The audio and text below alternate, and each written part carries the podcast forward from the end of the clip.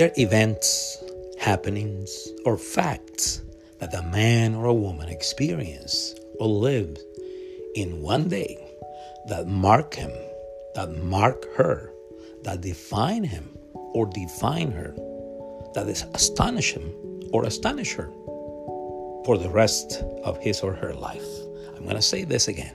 They're events, happenings, or facts that mark a man or a woman for the rest of his or her life. Such events, happenings, or facts become hallmarks, symbols, or emblems for a man or a woman who had lived through them or who had experienced them.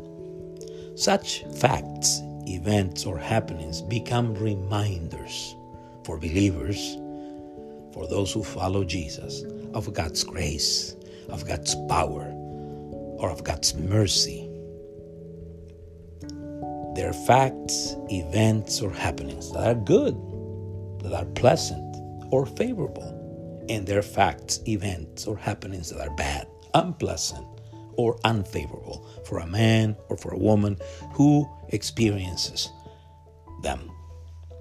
Among the good, pleasant, or favorable events that a man or a woman experience are the birth of a son, the birth of a daughter, the wedding ceremony of a son, the wedding ceremony of a daughter, the graduation of a son, the graduation of a daughter from school or college.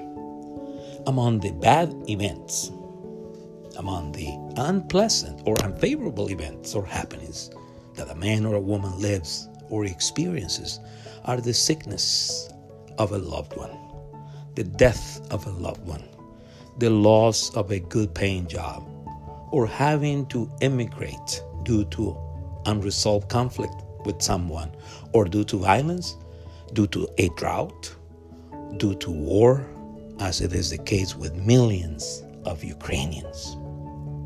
In Genesis 35 1 through 5, the writer of the book of Genesis narrates that Jacob bears witness to the members of his family that God had commanded him to build an altar, to build an altar, or to worship him at the place where he had answered his prayer on the day of his trouble. I'm going to repeat this.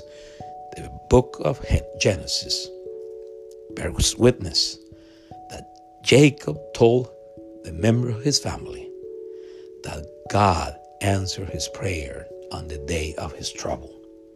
I should say this to you that Jacob bears witness to the members of his family that God had commanded him to establish himself in Bethel and to set up an altar there or to worship him there at the place, once again I'm going to say it, where he appeared to him in the day of his trouble upon his return to Canaan from Haran after many years away from his parents' homeland. This is Genesis 35, 1 through 5, and this is the New King James Version.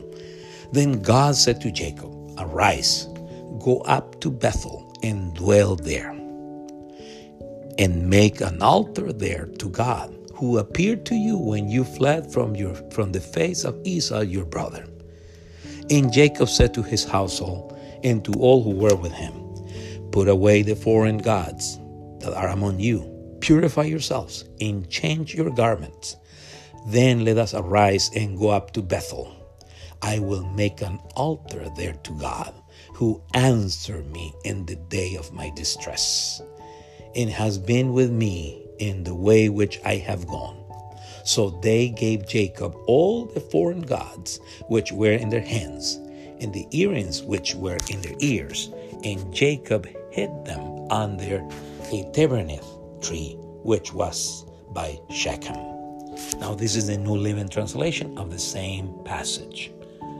Then God said to Jacob, Get ready and move to Bethel and settle there. Build an altar there to the God who appeared to you when you fled from your brother Esau. So Jacob told everyone in his household, Get rid of all the pagan idols, purify yourselves, and put on clean clothing. We're going to Bethel, where I built an altar to the God who answered my prayers when I was in distress. He has been with me wherever I have gone. So they gave Jacob all their pagan idols and earrings, and he buried them under a great tree near Shechem. As they set out, a terror from God spread over the people in all the towns of that area, so no one attacked Jacob's family. We must take into consideration that the book of Genesis not only narrates the beginning of creation, the beginning of the fall, the beginning of human civilizations, but it narrates the beginning of the story of redemption through God's calling of Abraham, Isaac, Jacob, and the 12 children of Israel. That is the story of Abraham, Isaac, and Jacob, and also of his 12 sons, mark the beginning of God's relationship with the people he chose, through whom he would send the Messiah, Jesus of Nazareth, as Mark, Matthew, and Luke testifies about it. In this section of the book, the writer of the book of Genesis narrates how God commands Jacob to return to the place where he had been delivered from his trouble. His testimony to his family about the day, about that day, I should say, shows that Jacob had not forgotten that God had enabled him to start a new stage in his life in Haran. I'm going to repeat this. His testimony to his family about that particular day shows that Jacob had not forgotten that God enabled him to start a new stage in his life in Haran, in a new land. Let us keep in mind that Jacob had fled from his brother, like I said before, because he had obtained his father's blessing through deceit, pretending to be his brother Esau. Jacob's impersonation of his brother caused him to flee from his parents' house and from the promised land. Now, what was the day of trouble for Jacob? What was the day of distress for Jacob? The day of distress or trouble for Jacob was the time when he heard his brother Esau complain that he had stolen from him his birthright. The day of trouble for Jacob was the period in which he had to leave his father's house to go to a distant land. The day of trouble for Jacob was the interval when his brother Esau threatened him that he will kill him. I'm going to repeat this. The day of trouble or distress for Jacob was the day when his brother threatened him that he will kill him.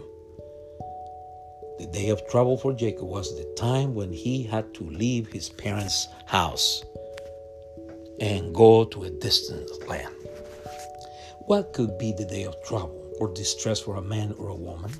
What could be the day of trouble for a man or a woman? The day of trouble or distress for a man or a woman could be the time when his or her medical doctor informs him or informs her that he or she has a chronic disease or a terminal one. The day of trouble for a man or a woman could be the time when his or her parents inform him or her that they will get divorced, that they will separate, that they will no longer live together. The day of trouble for a man or for a woman could be the time when he or she has an accident or when he or she suffers a natural disaster like a tornado or a hurricane. The good news is that God help us to overcome those days. I'm going to repeat this. The good news is that God help us to overcome those days. He does not prevent believers to go through them, but he helps them to go through them.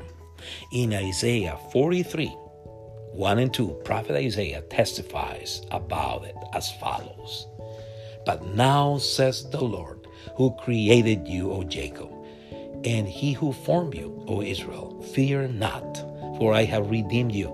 I have called you by your name. You are mine. When you pass through the waters, I will be with you. When you pass through the waters, I will be with you, and through the rivers, and they shall not overflow you.